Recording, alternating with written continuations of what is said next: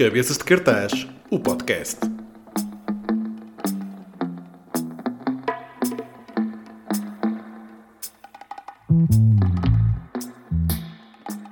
Olha, Catarina, deixa-me dizer que fico muito contente por saberes, acima de tudo, Ok, eu repara na frase que eu ia dizer. Fiquei muito contente de saber que és do Porto, ao mesmo tempo que mostras uma caneca do, do, do Futebol Clube do Porto. Opa, olha, é delas, não é minha, mas sou do Porto. Sou do Porto. é Porque, verdade, assim, olha, eu nem tinha reparado. Foi a primeira caneca dali. Aposto que tinhas, mas pronto. Por acaso não. Não, sabes porquê? Porque quando eu convido as pessoas para este podcast, eu não faço a pesquisa ao ponto de saber onde é que elas são. Então tu és capaz de ser, de todas, para aí, a segunda ou terceira do, do Porto. Portanto, do Porto, pronto. Portanto, eu gosto. gosto. É, somos, nós somos ótimos. Tu és de onde? Eu sou, de, neste momento estou a morar em Gaia, mas sou de Gondomar. Ah, ah, ok, pronto, então estamos aqui perto. É isso, é isso, é isso. Só para introduzir-te um pouco, um, tu és a cabeça de cartaz deste, deste episódio. Uh, basicamente, e ao, à medida que a conversa vai acontecendo, as pessoas vão começar, vão, vão ouvindo a tua história. Tu, aos 27 anos, foi diagnosticada uma mielite transversa. Corrijo-me uhum. se tiver alguma coisa, a dizer alguma coisa de errado, já claro. a Catarina. E após as fases habituais de, pronto, quem, de, de, quem se depara com um desafio desses, tu dedicas muito o teu tempo à sensibilização das pessoas, uhum. uh, na importância de serem criados meios de acesso para pessoas nas suas condições, Uh, e acima de tudo mudarem as mentes uh, dessas mesmas Exato. pessoas em que ser feliz, eu gosto desta frase que tu dizes, já disseste uma vez, em que ser feliz não é limitado a uma cadeira de rodas. Exatamente. Estavam assim? Está tá, tá ótimo, está ótimo. Tudo ótimo. um, então vamos a isso. Eu, eu, gosto, eu gosto de ouvir quando, quando eu estive, obviamente, a fazer ouvir-te em algumas entrevistas e algumas uhum. palestras, eu gosto de ouvir quando, quando disse que não ficaste frustrada uh, ou revoltada com o mundo quando perdeste a possibilidade de, de, andar, mas sim que tens ficado internado muito tempo no, no, no, no, hospital. Eu no hospital. Diz tudo. Em relação não. a esse sentimento de revolta que, que não tiveste, uhum. não sentiste, tendo em conta que a mielite foi algo que simplesmente apareceu? Estás uhum. a perceber? Não, não, foi, não foi um acidente, não foi, algo não te caiu em cima, foi apenas uma condição que foi surgindo. Nem, nem essa condição Sim. te incomodou digamos assim? Um, olha, não, eu acho que lá está, eu como sempre fui uma pessoa saudável, nunca tive nenhum problema de saúde, e isto foi uma coisa tão repentina e até hoje tão sem explicação, digamos assim. Obviamente que se acha que será alguma coisa autoimune, uh, que terá sido alguma coisa autoimune, mas não se sabe exatamente o que. Um, eu acho que não fiquei, acho não, eu não fiquei um, presa um, a isso, do género. Porque eu acho que assim, eu tenho muitos amigos que tiveram acidentes e etc. E há sempre, ou seja, nós pensamos sempre do género: ah, se eu não tivesse ido por aquela estrada, eu não tinha aquele acidente. Se eu não tivesse acordado e, ter, e de jantar não sei com quem, eu não tinha tido aquele acidente. Se eu não tivesse, eu penso, pensava às vezes do género: será que se eu não tivesse ido para o Brasil e tivesse ficado cá, as coisas tinham sido diferentes? Será que. Mas é é uma reflexão que eu faço. Nunca é com o peso de meu Deus, porque é que eu fui para, o Brasil e, e, se eu não tivesse ido não me tinha acontecido isto ou whatever. Não, não entro nesses pensamentos assim, porque, mas acho que isso é um bocadinho a forma como eu raciocino a vida, que é o que aconteceu, aconteceu, tinha que acontecer, ia acontecer e principalmente porque me veio ensinar tantas coisas e veio mudar tanto a minha vida, não só pelas razões óbvias de me agora, agora me deslocar numa cadeira de rodas, mas muito mais do que isso. E veio-me trazer muitas coisas boas, por muito que as pessoas não consigam entender muitas vezes isso, principalmente quem não convive comigo diariamente. Portanto, eu não tive mesmo, eu tinha muita revolta por estar internada e por estar sempre a ser picada com catéteres e aquilo doía-me imenso. Agora, a questão da cadeira, obviamente que, que sei e penso caraças, a minha vida era mesmo fácil antes do género, só levantar e saltar da cama e sair do carro sem ter que tirar a cadeira, etc, etc. Mas isso não faz parte do meu pensamento diário, são pensamentos que às vezes vêm uh, de uma constatação de mudança. Eu concordo porque isso era entrar por o caminho dos ICs, não é? Se nós levarmos a vida com os ICs, então não fazemos nada, não é? Não fazemos nada, não fazemos nada e lá está, e acho que nós nos atenção, toda a gente tem o seu, a sua estratégia, toda a gente tem o seu tempo, claro. mas efetivamente eu, eu sei que sou assim, não é só aqui, é tipo, por exemplo, numa relação, uh, se, se, acaba uma relação, uh, eu também sofro, toda a gente sofre, mas claro, eu tenho claro. um, um, pensamento mais paradigmático de uh, aconteceu isto, eu tenho que lidar com isto e não tenho problema nenhum em lidar com com a, ah, a minha tristeza ou em, em, várias situações na vida, mas não deixo que isso me paralise, percebes? Tipo, uh, continuo em movimento, mas ali, uh, pronto, embrace, embrace, de, de, vou dizer uma asneira, de bad, de, portanto, as coisas más, não é? sim, sim. Um, após o teu treinamento no Brasil, voltaste para Portugal e deparaste com vários desafios, obviamente, sendo um deles a falta de consciência geral das pessoas, não é? Isso foi se calhar o que mais te incomodou. Tu recordas qual foi das primeiras dificuldades que tu tiveste de ultrapassar já aqui no nosso país? Olha, eu acho que um, quando saí do internamento, não é? Porque eu depois cá também tive internada, um, e eu quando saí mesmo para a vida real, digamos assim, acho que as primeiras barreiras imediatas e as primeiras dificuldades foram sem dúvida com os obstáculos, não é? Físicos, digamos assim. Que quando comecei a sair à rua, comecei a perceber que efetivamente não conseguia entrar sozinha em todos os sítios que entrava antes, não me conseguia deslocar com tanta liberdade como me deslocava antes, e portanto, sem dúvida que as barreiras físicas foram as mais imediatas. Mas é interessante essa pergunta no sentido em que e eu gosto sempre também, quando porque eu acabo por falar sempre da mesma coisa, mas com pessoas diferentes que me levam a pensar coisas diferentes. E é mesmo interessante este raciocínio que estou a fazer agora, neste momento, que é Uh, houve muitas barreiras de atitudes uh, de pessoas à minha volta que eu não me apercebi logo que eram barreiras, ou seja, a questão, por exemplo, das pessoas uh, oferecerem ajuda quando eu de facto não precisava, imporem-me a ajuda delas, que se calhar no início, no meu primeiro ano de lesão, eu achava que aquilo era uma atitude altruísta da pessoa e hoje em dia percebo que não, percebo que é um altruísmo disfarçado uh, do capacitismo, não é? Portanto, de uma discriminação porque acham que eu não sou capaz. Uh, nem, nem, tudo, ou seja, toda, todas há ofertas de ajuda que são muito válidas e que eu preciso muito delas, mas a imposição da ajuda eu de antes não havia como uma barreira. E uma coisa, uma coisa é ajudar, não é? Uma coisa é ajudar, é uma, é acaba por ser um reflexo, não é? Outra coisa é impor. É isso a dizer. É? Exatamente, é? exatamente. E uma coisa muito diferente que eu gosto sempre de reforçar é nunca, ou pelo menos comigo, eu falo sempre por mim, por mim nunca há problema de ninguém me oferecer ajuda. nunca vou ficar ofendida por alguém me oferecer ajuda. Agora, eu espero que as pessoas ouçam a minha resposta. E o problema é que a maior parte das pessoas assume que eu preciso de ajuda. Portanto, é uma falsa oferta, é uma imposição. É, queres ajuda? Eu digo não. E as pessoas dizem, ajudo-te. Assim é mais fácil. Desculpa, não é mais fácil. Estou-me a rir, mas, mas é... Não, rita à vontade, rita à vontade, porque isto é uma piada, não é? E, portanto, o problema... O problema é mesmo essa imposição, não é a oferta de ajuda, é a imposição de ajuda. Um, sendo do Porto, e, ou seja, de uma cidade como o Porto, uh, andar de cadeiras de rodas numa cidade como esta, como é que é? Tu já fazes um caminho já pré-definido, estás a perceber? Ou sentes que existe já facilidades uh, nesse sentido? É assim, uh, o, o, portanto, há zonas no Porto em que eu sei que consigo andar sozinha, principalmente zonas à beira-rio, à beira-rio ou à beira-mar. São zonas mais de praias e de marginais, onde já está tudo mais preparado a nível de pisos é. e de acessibilidades para nós. No entanto, na Baixa do Porto, uh, realmente são terrenos, uh, portanto, periculosos, não é?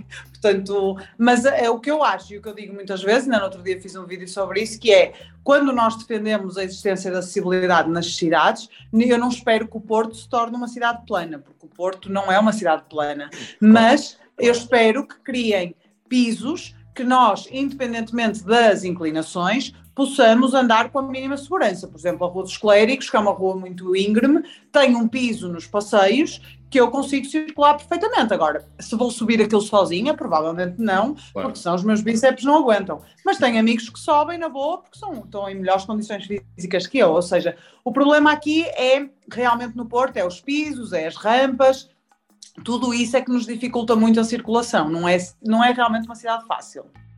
Mas e em relação, por exemplo, a restaurantes, a, a, a bares, ainda estamos a anos-luz de haver eh, condições para pessoas com uh, mobilidade reduzida de aproveitarem a noite como, como toda a gente, sim, ou, ou, ou, não? Já existe. Uh, é assim, já existe. Repara, esta pergunta é um bocado contra mim, porque eu próprio, quando saio à noite, se calhar não estou atento, pois. me percebo. Sim.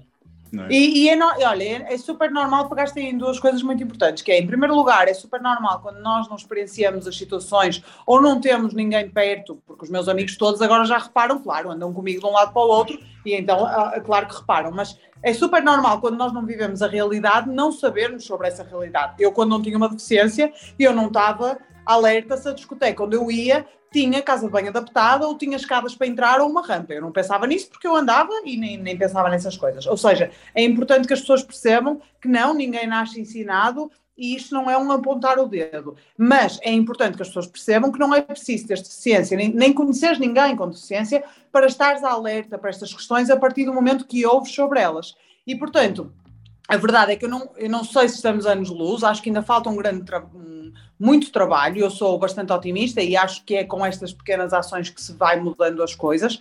Acho que tem que passar por uma legislação mais apertada, porque pela boa vontade e pela inclusão e empatia das pessoas não vamos lá. E acho que tem que passar também por uma fiscalização mais apertada, ou seja, não basta nós termos escrito na lei. Neste momento não existe, não é? Neste momento não existe legislação, Exatamente. nem se calhar fiscalização apertada, como é, a questão é que, imagina, existe uma lei das acessibilidades que tem imensas brechas, tem imensas coisas que permitem com que as pessoas fujam à lei. Uh, é uma lei muito antiga, tem mais de 20 anos e, portanto, nós agora até na Associação Salvador estamos a tentar que, que, ela seja revista. E depois, mais do que isso, é que não há fiscalização. Ou seja, as coisas são construídas e ninguém, quase ninguém, vai lá fiscalizar a ver se aquilo está bem construído. E eu dou-te um exemplo, na Rua de Feita, por exemplo, aqui no Porto, que foi uma rua que eu tive a oportunidade de, ou seja, circular e ver onde é que eu entrava sozinha, e eu não, não, consigo dizer em números, mas era tipo, eu acho que entrava sozinha para ir em 3% dos sítios, lojas, eh, cafés, etc. Ou seja, eu entrava, sabe, mas sempre. É uma rua enorme, é? para quem não sabe, é uma rua muito grande. Exatamente. E, portanto, discotecas e bares, eu conheço muito poucas que eu consiga entrar completamente de forma independente e mais, e que depois lá dentro consiga ir à casa de banho. Isso é muito, muito raro. Aliás, eu não conheço nenhuma discoteca que eu consiga ir à casa de banho na discoteca. Portanto, isso é gravíssimo. Quer dizer, uma pessoa com deficiência quer se divertir e não pode ir fazer um xixizinho porque não tem casa de banho para ela. Portanto, é, é altamente limitante, não é? Tu disseste uma frase que se calhar chocou um bocadinho, não é? É uma, é lei é muito antiga, não é? A lei, a lei é. de mobilidade diz que tem mais de 20 anos, não é? Sim, Quer dizer, estamos sim, em 2021 é e ainda não existe uma correção nesse sentido, não é? Exatamente. Sim, eu pelo que sei, ah, já há, há algumas revisões à lei, digamos assim, mas continua a haver muitas exceções. Uh, depois a questão é se tu constróis uma, uma, um sítio que é uma reabilitação, se é uma construção nova, se for uma construção nova, depois encaixam lá a acessibilidade, mas a acessibilidade é uma falsa acessibilidade porque muitas vezes não é bem feita, não é feita a pensar no utilizador, é só feita para o projeto ser aprovado. Uh, e, portanto, tudo isto uh, causa imensos constrangimentos de nós irmos a um sítio, por exemplo, novo, que achamos que vai ser acessível e depois chegamos lá e é tudo menos acessível porque puseram uma rampa, mas a rampa parece uma uma parede, portanto ninguém consegue subir aquilo e portanto isto também nos limita, que é estão-se a construir coisas e a construir-se coisas mal, não é? No dia em que nós tivemos a oportunidade de falar os dois uh, para, para vir cá ao, ao, podcast, foi no mesmo dia em que foste anunciado ir à rádio comercial. Uh, um dos programas de rádio. E eu só tenho a pedir desculpa, quer dizer, um dia estás num gigante da comunicação e não outro dia estás aqui neste podcast a falar com os padrões. Maravilhoso, maravilhoso. E, mas, comece, mas comece por aí, ou seja, é frequente, nos, não sei se é frequente para ti nos últimos tempos ou não, seres convidada para este tipo de, de testemunhos. Como é que tu reages uhum. a este tipo de, de convites? Não só a este, mas também para a rádio, para entrevistas. Sim, sim. É assim, sim, tem sido cada vez mais frequente, não é? Eu estou há cinco anos na cadeira e nestes últimos, eu acho que desde o início da pandemia até, uh, o meu Instagram cresceu bastante e, portanto, automaticamente começam a crescer alguns convites e algumas oportunidades, principalmente oportunidades que eu também vim a construir de desfocar uh, a minha partilha do que me aconteceu, ou seja, da minha história, da questão de ai, pobrezinha, 27 anos, ficou numa cadeira de rodas por causa disto, como é que. Ou seja, e focar na questão das minhas vivências hoje na cadeira de rodas, que é a minha condição, e na acessibilidade e no capacitismo, etc.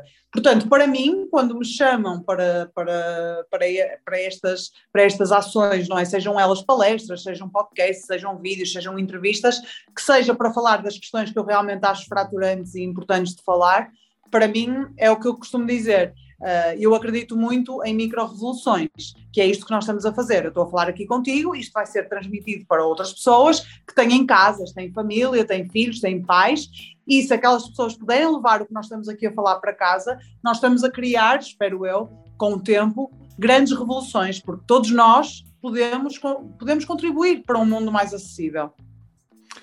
Eh, eu tive a oportunidade de ouvir a tua palestra no, no TEDx e entre outras, que eu vou partilhar depois aqui também no, no episódio para as uhum. pessoas ouvirem. Mas corrijo-me se, se, eu estiver enganado, mas eu quando te ouço a falar em qualquer contexto, sinto algum um, um, tom de assertividade na tua voz. Como, como se estivesses realmente a querer dizer às pessoas para deixarem de olhar para uma cadeira de rodas como um, como um tabu. Uh, é, é, importante, o quanto é importante para ti chegar às cabeças das pessoas que ouvem as tuas palavras para desmistificar sim, a situação? Sim. Isso é, é, muito engraçado o que estás a dizer, porque eu, há uns tempos uma amiga, uma grande amiga minha, estava uh, a comentar que lhe tinham dito uh, que às vezes eu falava no Instagram de uma forma tão. o que ela queria dizer era assertiva, mas como há aqui uma questão de pá, ela. Porque as pessoas não se acreditam, mas há isto como há uma questão de eu ser uma pessoa com deficiência a defender a minha causa e os meus direitos, as pessoas, por causa do capacitismo e por causa disto que está tão impregnado, levam sempre do género, esta miúda, ela está ela está meio revoltada, ela está ali, porquê? Porque eu estou a defender os meus direitos e sou claro. uma pessoa com deficiência. E, portanto, realmente, o que eu sinto quando me perguntam de género, ai, sentes que és uma pessoa mais forte agora, que és mais resiliente? Eu digo, não, eu sinto que tenho que ser, ou seja, a, a, a, as minhas convicções e a forma como eu os ponho cá para fora tem que ser mais agressiva no sentido de me fazer ouvir, porque muitas vezes, por exemplo, quando eu digo, uh, quando me oferecem ajuda e eu não preciso de ajuda, eu digo, olha, não, obrigada, e a pessoa está a impor a ajuda, eu digo, olha, não, obrigada, porque eu não certo. preciso de ajuda. As pessoas pensam logo, ah, ela, coitada, ela ainda não aceitou bem a cadeira de rodas, porque ela não, não está a aceitar a minha ajuda, ser superior sem deficiência, não é? Portanto, eu sinto que tenho que ser mais assertiva, um, e mais vincada nas minhas, nas minhas convicções e na forma como eu apresento. Porque realmente eu sinto que as pessoas põem um peso enorme e, uma, e têm um, um preconceito enorme com um produto de apoio, porque a cadeira Sim. de rodas é um produto de apoio, é uma coisa que nos ajuda e as pessoas uh, acham que aquilo é uma desgraça e a cadeira de rodas não é uma desgraça, o que é uma desgraça é como o mundo não me deixa viver na minha cadeira de rodas, percebes? Certo. Uh, sou obrigado a concordar contigo, porque se nós não se, uh, acredito que alguém como tu, se não falar de uma certa maneira para as pessoas, vai existir aquela passividade, não é? Vai, vai existir aquela, aquela ignorância quase involuntária. Pronto, está ali mais uma grande Exatamente. Sem pensar. Sim, até porque há uma, uma grande questão nesta questão do capacitismo, desta discriminação. Certo. Uma das veias desta discriminação é. Um, é a infantilização. E eu notei muito isso, as pessoas infantilizam-me enquanto mulher com deficiência, nem olham, e isto nota-se nas coisas mais pequenas que tu podes imaginar, de eu estar num café com alguém e acontece frequentemente não me perguntarem a mim o que é que eu vou tomar. Ou seja, perguntam à pessoa que está comigo, do género, e a menina vai tomar alguma coisa? Ou seja, como tu fazes com uma criança, que perguntas ao pai ou à mãe se ela vai beber um sumo ou vai beber um, um, um leite. Mas, Catarina, depois... não estava à espera de ouvir essa em 2021, cara. Imagina, e por exemplo, de coisas até mais eh, que sejam mais fáceis de acreditar, porque isto às vezes é difícil de acreditar, mas, por exemplo, eu vou uh, dirigir-me ao balcão para pagar a conta com alguém, e seja ele homem ou mulher, porque depois há muito isto da mulher não pagar a conta e não sei o que é que é uma estupidez, mas que seja com uma amiga, é muito frequente apresentar-lhe a conta a ela. E o que é que isto transmite? Que eu não, ou seja, não, as pessoas não, não, não percebem que eu posso ter o meu trabalho, que eu posso ter o meu dinheiro, que eu sou uma mulher adulta por exemplo, a questão de, de isto é uma coisa que há muitas pessoas que vão pensar de não, está bem, mas pronto, isso também deve ser porque ele não é deve ser porque ele é tipo, imagina uma situação de eu estar a sair do meu carro e estar um arrumador a arrumar carros, acontece sempre, o arrumador está tipo ali à espera de uma moeda, quando vê que eu tiro a cadeira, ele vai embora.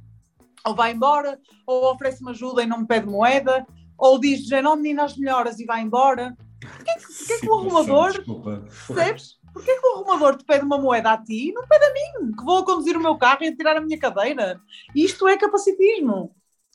não interpretes o meu riso como algo. Não, não, não. Eu estou, eu estou a absorver o que estás a dizer, porque de facto não tinha pensado. Claro. Não tinha pensado. De todo, de todo, de todo. Um, eu, sou, eu sou, sou obrigado a falar do, ainda um bocadinho mais do capacitismo, porque é de facto um conceito que, pronto, que, que à medida que eu fui lendo um pouco mais, uh, fui interiorizando que é de facto muito mais complexo do que eu pensava. Uhum. Mas achas que, tem, achas que é possível ter o fim à vista? Ou seja, quer dizer, uh, no, no, teu caso em particular, quando, faz, quando atinges uma meta, algo de muito uhum. bom, o Sim. pensamento habitual é oh, bom para ela, vês? Não é? Sim, uh, a Catarina está de cadeira de rodas, conseguiu alguma coisa na vida, que bom. Exato. E, e quando acontece o contrário, opá, coitadinha. Mas esse, é esse, verdade. Mas é frustrante, não é? Repara, eu estou a ouvir-te é. falar disso e estou-me a sentir frustrado e, e não Sim, é verdade, imagina. E eu acho, eu, como eu disse, eu sou muito otimista e acho que nós estamos a caminhar no sentido da desconstrução do capacitismo. Mas todos os dias, não é? Com a minha convivência com várias pessoas, uh, a vida chama-me a atenção para o facto do capacitismo ainda existir muito. Ou seja, eu não acho que vou estar viva para, para, para ver o final, o fim do capacitismo. Mas acho que estamos a, a começar a desconstruí-lo e a entendê-lo, até porque eu também sou capacitista e eu cresci numa sociedade capacitista enquanto mulher sem deficiência até aos meus 27 anos. Portanto, eu própria estou-me a desconstruir constantemente comigo própria e com os meus amigos. Agora, isso que tu tocaste, essa polarização da pessoa com deficiência, que, por um lado, ou seja, isso é capacitismo, por um lado, as minhas vitórias são constantemente vinculadas à minha deficiência, por exemplo, pessoas dizerem, ah, pá, parabéns, tu conduzes, e eu penso, nunca ninguém me deu os parabéns durante 27 anos, desde os meus 18, que eu tirei a carta aos 18, por eu conduzir, e agora não ando e tenho que, percebes? É tipo, oh, uma menina com deficiência que conduz o, o popó, por amor de Deus. É, ou seja, ou sou uma guerreira por conduzir o meu carro até ao trabalho, ou sou uma pobrezinha porque sou uma pobrezinha, estou numa cadeira de rodas. Portanto, ou nós ou somos coitadinhos, ou somos ao máximo por estarmos a cortar uma cebola, como eu costumo dizer. Eu estou a cortar uma cebola, gente, que guerreira, uma menina da cadeira de rodas a fazer o seu jantar. Portanto, isto é capacitismo. Que cena. Percebes? Isto é discriminação. E as pessoas não fazem por mal, e nós estamos aqui. Eh, sim, quem, sim, quem, quem, depois tiver a oportunidade de ir ver o meu Instagram, eu lido com estas coisas também com humor, porque sim. eu acho que é a forma das pessoas perceberem de género. Opa, realmente, que ridículo, porque é que eu lhe estou a dar os parabéns por ela estar a conduzir? Se eu nunca fiz isso com ninguém que anda. Quer dizer, é, é importante essa desconstrução, não é? Eu gostava também de, de, de, ouvir a tua opinião sobre. Tu, tu aproveitas também o Instagram para desmistificar alguns mitos nomeadamente uhum. uh, a questão da deficiência, de, ou seja, pessoas com deficiência, as pessoas acham que, ou no geral existe essa ideia, que são assexuadas ou que não conseguem Sim. reproduzir, esse, ou entre, entre outros. Esse tipo de mitos uh, incomodáveis, uh, inc ou seja, já te incomoda menos, ou sentes que aos poucos as pessoas já estão a perceber, tanto através de ti, obviamente, a ti, através da informação que existe hoje em uhum. dia, que Sim. de facto é algo que que uma coisa não, ou seja, uma coisa não significa outra. Exato. É assim, eu sinto que, lá está, é, continuo a, a deparar-me com muitas pessoas capacitistas, como é óbvio. Agora, sinto, o que eu sinto muito e também me dá muita pica, não é, de continuar a fazer o meu trabalho, é quando efetivamente eu tenho pessoas que uh, falam comigo e dizem: Olha, Catarina, eu pensava assim e eu agora estou a, a perceber uh, o, de onde é que isto vem, ou que raiz preconceituosa tem este pensamento. E isso para mim é o melhor, ou seja, eu não quero que ninguém, uh, o meu objetivo não é que concordem com o que eu estou a dizer, mas é que pensem sobre o que eu estou a dizer e pensem de onde é que vem, muitas vezes, coisas que nós achamos, por exemplo, a questão da sexualidade, a questão da afetividade, das relações amorosas da pessoa com deficiência, é uma questão muito eh, não falada, nem sequer é um tabu, é uma coisa que é ignorada, é uma coisa que é pensada como uma pessoa com deficiência deve ter tantos é, problemas. É algo, já assumido, é algo já assumido pelas pessoas, que pessoas com deficiência Exatamente. não têm qualquer tipo de relações. Exatamente, e as pessoas acham que a pessoa com deficiência, porque uh, aliam muito a deficiência à doença e à incapacidade e, e, e a tudo o que é mau, uh, sendo que muitas vezes uma pessoa tem uma deficiência, nem sempre, mas muitas vezes uma pessoa tem uma deficiência porque aconteceu uma, um, alguma coisa trágica ou uma doença ou whatever na sua vida, mas não necessariamente quer dizer que aquela pessoa vai ser uma pessoa doente para sempre. Portanto, é. a deficiência não está ligada à doença. E, mas como as pessoas acham que nós temos tantos problemas na nossa vida, é, acham que a afetividade, o amor, a sexualidade, as relações casuais, a relação de uma noite, a pessoa com deficiência não tem. Quer dizer, como é que a pessoa com deficiência vai ter, um, uh, hum, sei lá, nem sei usar a palavra, mas vai ter a coragem de eventualmente se envolver com alguém e dispensá-la, porque só quer sexo de uma noite, por exemplo? Não. A pessoa com deficiência, se encontrar alguém, é para ficar até a vida toda, porque aquela pessoa vai cuidar dela. É um anjo que vai cuidar dela. Portanto, ainda há, ainda há muito esta, este, este assumir. E depois, na questão da sexualidade, é lá está, é das duas uma, ou nós somos vistos como assexuados e, e, pessoas que não têm sexo e que não querem sexo e que não gostam de sexo e que não pensam em sexo, ou então somos fetichizados, ou seja, pessoas que têm fetiches em cima de nós, não que os fetiches sejam um problema, mas quando são patológicos já, ou seja, quando alguém se atrai pela minha cadeira de rodas, como existe, uh, e não pela minha pessoa, para mim já é uma coisa que eu não quero para mim, e somos vistos também como, principalmente pessoas com deficiências intelectuais, somos vistos como uh, hipersexuais, ou seja, pessoas que expressam a sua sexualidade de uma forma diferente, que não é uma forma padrão, as pessoas acham aquilo uh, anormal, acham aquilo pervertido, acham aquilo, e portanto nós estamos muitas vezes nestes dois polos uh, que, que não é bom. E só para terminar este raciocínio, por exemplo, ainda hoje estava a responder a uma entrevista, uh, que uma das perguntas era como é que tu falas com o teu parceiro na relação sexual sobre a tua condição? E eu estava a responder essa pergunta e estava a pensar, em primeiro lugar, não tenho que falar sobre a minha condição porque ela é muito visível. Agora, se eu na minha relação sexual ou na minha relação amorosa, se devo ter um diálogo com o meu parceiro para lhe explicar o que é que eu quero, o que é que eu não quero, o que é que eu gosto, o que é que eu não gosto, como é que eu me sinto confortável, como é que eu não me sinto.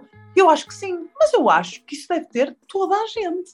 Não é só, Exato, exatamente. Não é? Exato. Tipo, toda a gente deve. Toda a gente devia ter, ou, ou tem que ter essa conversa, não é? Não, ninguém quer fazer nada que outra pessoa não goste, não é? Exatamente, o problema, por exemplo, nas relações sexuais, muitas vezes que não são prazerosas, o problema é a falta de diálogo, ou seja, as pessoas não falam Exatamente. umas com as outras. Portanto, isto, isto vale para pessoas com deficiência e para pessoas sem deficiência. Exatamente. Uh, Deixa-me dizer-te que eu também te conheci através de um, de, um, de, um, de um reel que andou por aí espalhado, que é nomeadamente o reel da, relativo à, à CIA e ao facto da, da inclusão estar mais representado, uhum. representada na moda. Uh, é algo que, que, te orgulha ver essa mesma representatividade uh, no meio da, do mundo da Sim, sim. Um, olha, é algo que me deixa muito feliz, principalmente ver campanhas como eu fiz da CIA, como eu fiz da VIT também anteriormente, ou seja, o que me alegra aqui é ver campanhas onde eles incluem uma pessoa com deficiência, uh, que, não é, que não são necessariamente ou não têm necessariamente a ver com a deficiência, ok? Portanto, não é, não é que tenha mal, mas geralmente as pessoas com deficiência estão muito incluídas quando vão fazer, por exemplo, dia 3 de dezembro, Dia Internacional da Pessoa com Deficiência. Uau, vamos pôr pessoas com deficiência em todas as campanhas. E depois, durante o resto do ano, mais ninguém se lembra de nós. Certo, Portanto, certo. esta questão de termos campanhas ligadas à moda, ligadas a produtos estéticos, etc., e que incluam também os corpos e as pessoas com deficiência, para mim, alegra-me imenso. E, e, e, isto passa por quê? Ou seja, alegra-me porquê? Precisamente pelo que tu falaste, pela representatividade. Ou seja, é importante que nós estejamos representados em todos os setores da nossa sociedade, porque se nós não estivermos representados, nós achamos que aquele lugar não é para nós. Uma criança que cresça com deficiência e que não veja, como não vê, quase de certeza, nenhum dos seus professores em cadeira de rodas ou com uma deficiência visível, eh, vai achar que nunca vai ser, conseguir ser professora, porque não se vê representada, ou nunca vai conseguir ser médica, ou engenheira, ou política, ou apresentadora de televisão. Portanto, é importante que aos, aos pouquinhos, nós comecemos a entrar e nos comecem a dar oportunidades para entrar em todos os setores da nossa sociedade. Mas também é importante, e eu disse muito isto nesta campanha da CIA, inclusivamente quando falei para a imprensa e tudo, é importante que as marcas uh, tenham também a sensibilidade de não representar a pessoa com deficiência só à frente das câmaras. Ou seja, em, a nível corporativo, é importante que as marcas pensem em integrar as pessoas com deficiência como seus trabalhadores e como seus contribuintes para a empresa, porque as pessoas são muito válidas e não é só para inglês ver, não é só para estar à frente das câmaras. Isso é muito importante mas também é muito importante que as empresas tenham políticas inclusivas e de integração da pessoa com deficiência. Um, eu tenho que dar os parabéns também pela tua conta de Instagram, que tu já, próprio já mencionaste, e aconselho a toda a gente a passar lá e vou deixar os links para, para, as pessoas fazerem isso. Um, tu partilhas muito conteúdo de sensibilização sobre tudo aquilo que falámos até agora. Um, eu sei que é uma pergunta talvez fácil, mas tu sentes o apoio e a admiração das pessoas que te seguem e isso de vontade em continuar ou, e, e, e, se calhar também exige daquelas pessoas menos simpáticas, não é? Como é que sim, tu lidas sim. com as redes sociais nesse sentido? Olha, eu confesso que não, não senti muito hate, não é? Não, não tive muito disso. Obviamente que às vezes acontece, pessoas não concordarem com o que eu estou a dizer, mas eu também acho, por acaso, na natureza estava a ter uma, um debate com uma pessoa, não gosto muito de chamar de discussão, mas ou uma discussão positiva, um debate com uma pessoa no Instagram, e depois no final ela até estava a dizer de género, pá, uma cena fixe tua é que de género não é no sentido de apontar o dedo que tu falas, não é? É, é e eu posso não concordar contigo, mas estamos aqui a debater, opá, cada um na sua, está tudo bem, amigos à mesma, eu não tenho essa coisa, de, esse peso de, opá, eu posso não concordar com uma coisa, mas não vou obrigar as outras pessoas a concordarem comigo. E, por exemplo, eu tenho muitos conhecidos e amigos com deficiência que, por exemplo, dizem muito de género, eu, eu tenho uma deficiência, mas eu não quero que a minha vida passe por eu me focar na minha deficiência e em falar de assuntos da deficiência. E eu respeito imenso isso. E eu tenho amigos meus que me dizem, Jane, é. eu acho que a melhor forma de eu combater o capacitismo é viver a minha vida eh, com a minha deficiência sem falar sobre ela. E eu respeito imenso isso. É, Jane, é a maneira da pessoa ver a vida. Na minha ótica, eu acho que se nós não somos vistos, não somos pensados, somos esquecidos. E, portanto, eu não me estou a querer pôr em xeque, mas estou a querer que as pessoas se lembrem que eu existo enquanto mulher com deficiência, não é eu, Catarina, eu estou pouco marimbando se as pessoas se lembram que a Catarina existe. É, é uma mulher com deficiência que trabalha, que existe e que vem falar de assuntos que as pessoas não querem ouvir. Uh, e, portanto, eu tenho sentido, mais do que amor, muito, muita, muita desconstrução e que as pessoas começam a pensar e querem debater comigo. Tenho recebido muitas mensagens de pessoas, por exemplo, estudantes da faculdade que começam a fazer trabalhos sobre isto porque ouviram no meu Instagram e depois querem que eu lhes mande artigos que eu tenho, etc. Isso para mim é super enriquecedor porque é realmente, ou, ou por exemplo, pessoas que estão no trabalho e veem uma situação que eu retratei no meu Instagram e vão intervir no sentido de, olha, não faças isso, tipo, da próxima vez não faças isso, porque foi, foi mesmo capacitista com aquela pessoa, etc. Portanto, isso para mim é realmente ver pequenas mudanças que para mim fazem toda a diferença. Eu não, não, e atenção, eu digo isto muitas vezes, é verdade, eu não falo por ninguém com deficiência, eu falo por mim, porque as pessoas pensam todas de forma diferente, as deficiências são muito diferentes e as pessoas são muito diferentes. E, portanto, eu não quero muito que não me interessa muito, como, como já ouvi, não me interessa muito o meu bom nome, digamos assim, que as pessoas caiam nas minhas graças. Interessa-me que, que eu não seja mal educada com ninguém que não sejam mal educados comigo e que pensem, reflitam sobre o que eu disse. E podem chegar ao fim da reflexão e pensar: Catarina, não tem razão nenhuma. Está tudo bem, amigos à mesma, seguimos em frente. Mas eu acho que só esta. Só, só falando sobre as coisas é que nós conseguimos criar desconstrução e também movimento nas pessoas. Gostas também de apontar as coisas, eh, à medida que tu vais vivendo a tua vida, gostas de, de apontar coisas que existem, que se calhar as pessoas não se apercebem, e eu estou-me a referir, nomeadamente, a uma das tuas últimas publicações. Aliás, eu, eu volto a reforçar às pessoas irem à tua página no Instagram, que, como tu dizes, usas muito sentido de humor para, para, para chegar às pessoas, e, e, eu concordo muito contigo. Acho que o sentido de humor Sim. deve ser aplicado em muito mais no nosso dia a dia. Eu acho que a brincar é que se lá chega, e as é pessoas, é quando ouvem algo no sentido cómico, vão para casa a pensar na coisa.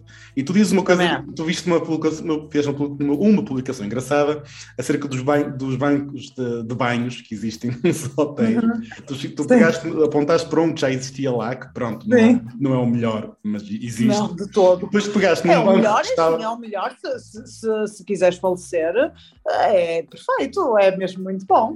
Depois, porque depois pegas num banco que todos, todos nós temos em casa e dizes, olha, isto sim. aqui não é um banco. Não é um banco de banho, sim. Lá está, porque as pessoas não sabem, muitas vezes, naquele caso o hotel tinha cadeira de banho e aquele banco era tipo para servir de apoio ali em alguma coisa, mas eu pensei, olha, isto é perfeito para eu demonstrar, porque já num hotel, olha, foi o primeiro hotel onde eu estive depois de estar na cadeira, e tinha pedido um quarto adaptado, coitadinha Catarina ingênua, não é? Tinha acabado de sair do hospital, passado uns tempos fui de férias, e, um, e ligo para lá, tem quarto adaptado, hotel de 5 estrelas ainda por cima, porque fui com os meus pais, não pensem que eu, que eu andei a, a, a ir em hotéis de 5 estrelas, mas foi de género, opá, olha, pronto. E, e, eu pensei, não, hotel de 5 estrelas, perguntei se era adaptado. Ah, sim, sim, sim, sim. Eu, oh, ótimo. Cheguei lá, a casa de banho era uma banheira, tinha uma banheira, e eu pensei, meu Deus, isto é tanga, só pode, deram-me o, o quarto errado. Perguntei, não, não, é mesmo esse. Eu, olho, mas não tem sítio para tomar banho, não Onde é que está a parte do adaptado? Onde é que está o adaptado? Exatamente. E, e a senhora disse assim, ah, não, olha, não se, disseram mesmo assim, não se preocupe que vamos já resolver. E eu, ok, passado um bocado, batem à porta do quarto e era, coitada, uma, uma funcionária de, de, limpeza do, do coisa, dizer, mandaram-me entregar isto aqui. E era um banco tipo aquele, mas de madeira. E, e era assim, é o banquinho. E eu pensei, não, isto, isto é gozo, oh, só pode ser gozo. Fui à recepção, expliquei, a recepcionista ficou muito género, ai, realmente não, mas isso não pode ser, não sei o quê, nós vamos arranjar uma solução. Pronto, e arranjaram realmente uma cadeira de banho própria para a banheira, que não é de todo o ideal, porque eu não conseguia entrar naquela cadeira sozinha, ou seja, a minha mãe e o meu pai tiveram que, tinham que me ajudar, porque eu não conseguia tipo, passar para a cadeira e depois pôr as minhas pernas dentro da banheira e depois não sei o quê, ou seja, tomava banho sozinha, mas a transferência não era sozinha, e portanto não tinha independência nenhuma, uh, mas melhor do que um banco de madeira, que, que eu nunca na minha vida me transferia para aquele banco e, e tomava banho ali. Portanto, o que, é, o que é muito verdade é que as pessoas têm um completo desconhecimento, casas de banho adaptadas com, com torneiras que se abrem com o pé, quer dizer, isto é de quem não pensa, quem é que vai usar aquela casa de banho, não é? Não, eu não, não que toda a gente que tem uma deficiência não mexa as pernas, porque há muitas pessoas que mexem, mas assim, uma casa de banho adaptada é para todas as pessoas com deficiência, portanto tem que se pensar no, no ponto de vista do utilizador, não é? E não é só dizer, ah, vamos por aqui olha, isto é mais higiênico, eles abrem com o pé. Pois, mas nem toda a gente que vem esta casa de banho abre com o pé, não é? Certo, é verdade. Certo, certo. Portanto, tem que se pensar nessas coisas. Catarina, em jeito de terminar uh, uh, esta conversa, eu gostava de saber o que é que é a Associação Salvador e qual é a tua ligação para essa mesma associação. Sim. Olha, a Associação Salvador é uma associação criada pelo Salvador, Mendes da Almeida, um, que foi uma pessoa que ficou tetraplégica aos 16 anos. Desculpa, Salvador, se não foi aos 16, foi aos 15, não sei, não tenho a certeza. Uh, mas que hoje em dia tem a associação, uh, tem, uh, tem o seu trabalho também, tem empresas e, e, coisas, ou seja, é uma pessoa super ativa. e criou a associação no, com o intuito de ajudar pessoas com deficiência. Um, e hoje em dia o que nós fazemos é muito ajudar pessoas que queiram um, em vários âmbitos, âmbitos de desporto, âmbitos de criação do próprio negócio, âmbitos de obras em casa, etc, etc. Portanto, damos um, temos um manual de apoio que as pessoas podem descarregar online, onde tem imensa informação super útil, uh, etc, etc. E eu sou uma das embaixadoras, portanto, eles escolheram alguns embaixadores para os representar por todas as zonas do país. Eu sou uma das embaixadoras da Zona Norte e, portanto, auxilio-os no sentido de ir dar palestras em escolas, de estar presente em eventos, etc., para, para no fundo, difundir um bocadinho esta mensagem. E falar um bocadinho também numa questão da Associação Salvador, que acho super importante dizer aqui, que se calhar também não, não sei se conheces, mas se não ficas a conhecer, que nós criamos uma aplicação que é gratuita, que se chama Mais Acesso para Todos, é um mais e depois acesso para todos, okay. e dá para descarregar para o vosso telefone, e é uma aplicação que é uma espécie de um TripAdvisor das acessibilidades, porque basicamente toda a gente pode classificar, inclusivamente pessoas sem deficiência, toda a gente pode classificar os espaços que frequenta, seja restaurantes, bares, museus, tudo o que vocês imaginarem, uh, classificam como acessíveis ou não acessíveis. E tem lá todas as características, vocês põem se tem estacionamento, se viram se tem casa de banho, se tem uma entrada com rampa, se tem uma entrada com obstáculos, tem tudo, tudo, tudo. Dá para tirar fotos e, vem, e a parte melhor, pelo menos na minha perspectiva, é que se os sítios não forem acessíveis, vocês podem, na própria aplicação, encaminhar uma reclamação. E a reclamação vai para a autarquia local, se for público, penso eu, e se for um espaço privado, vai para o INR, ou é ao contrário, não tenho certeza, vai para o Instituto Nacional de Reabilitação. E, e isso fica uma reclamação que vai seguir para esses sítios, e esses sítios vão fazer uma fiscalização ao local e vão ver se o local precisa de ter alterações ou se é daquelas tais exceções à lei. Também não achem que tudo vai ser alterado, porque infelizmente há exceções à lei. Mas pelo menos as pessoas vão lá ver e a, e a reclamação dá seguimento. Portanto, convido-vos a todos a descarregar. Não conhecia a aplicação. Como é que se chama? Mais uma vez? É mais, é um mais, portanto certo. escrevem um mais e depois acesso para todos. Catarina, últimas duas perguntas. Uh, uma delas, uhum. o que é que tu gostavas de ver? Amanhã é um novo dia e gostavas que de repente algo mudasse no, teu, no, no dia a dia, como nós o conhecemos, para uh, viveres um pouco melhor, não só com a tua condição, mas também com a condição de uh, pessoas que tenham deficiência em todo, em todo, em todo, em todo lado. O que é que tu gostavas de ver alterada? Se, se as pessoas vivessem com menos, com menos com com o menor sentido do capacitismo já era uma grande ajuda. Estás a perceber o que eu estou a dizer? Sem dúvida, Ou sem dúvida. podemos eu fazer que, para ajudar. Sim, eu acho que uh, o melhor que as pessoas podiam fazer, que é pá, é impossível uma pessoa dizer e as pessoas fazerem, mas convido à reflexão, Isso. que é pararem de olhar, porque nós todos somos um bocadinho assim, pararem de olhar só para a vossa bolha. Ou seja, rebentem a vossa bolha e, e, e, olhem para as outras bolhas e parem de olhar só para o vosso umbigo, porque eu ouço muito a questão de ah, eu não tenho acessibilidade porque eu não conheço ninguém com deficiência, nunca veio cá ninguém. Ou seja, parem de olhar para a vossa bolha, olhem à vossa volta, ouçam os outros com, com atenção, falem com intenção, ou seja, a acessibilidade e a questão da desconstrução do capacitismo é para todos, é para nós conseguirmos viver numa sociedade que seja mais equitativa, não é só para a pessoa com deficiência. E se não tiverem essa empatia de, cons de conseguirem rebentar a vossa, a vossa bolha e pensarem no outro, pensem então por outra perspectiva. Pensem que se tudo correr bem, vocês vão chegar a velhos, ok? Se não morrerem antes, e se chegarem a velhos, a probabilidade de ficarem com uma locomoção mais limitada é muito grande, e portanto, se tiverem uma sociedade mais acessível, podem ter a certeza que vão beneficiar com isso. Também, se calhar, vão ser pais ou mães, se esse for o vosso desejo, e quando andarem aí com carrinhos de bebê, depois liguem-me só a dizer como é que se é fixe ou não é. Pá, pensem que. Um, pensem a nível económico, se vocês têm um estabelecimento, se vocês têm uma, uma qualquer coisa que seja frequentado pelo público em geral, pensem que eu, Catarina, não vou ao vosso estabelecimento se não tiver acessibilidade. E eu, Catarina, graças a Nosso Senhor, que eu não, não sou católica, mas pronto, também não sei dizer outra coisa, uh, tenho bastantes amigos. Tenho bastantes amigos e, portanto, levo bastantes pessoas comigo e vou pagar o meu jantar, eu vou pagar os meus copos, porque eu, gra graças a Deus, lá está trabalho.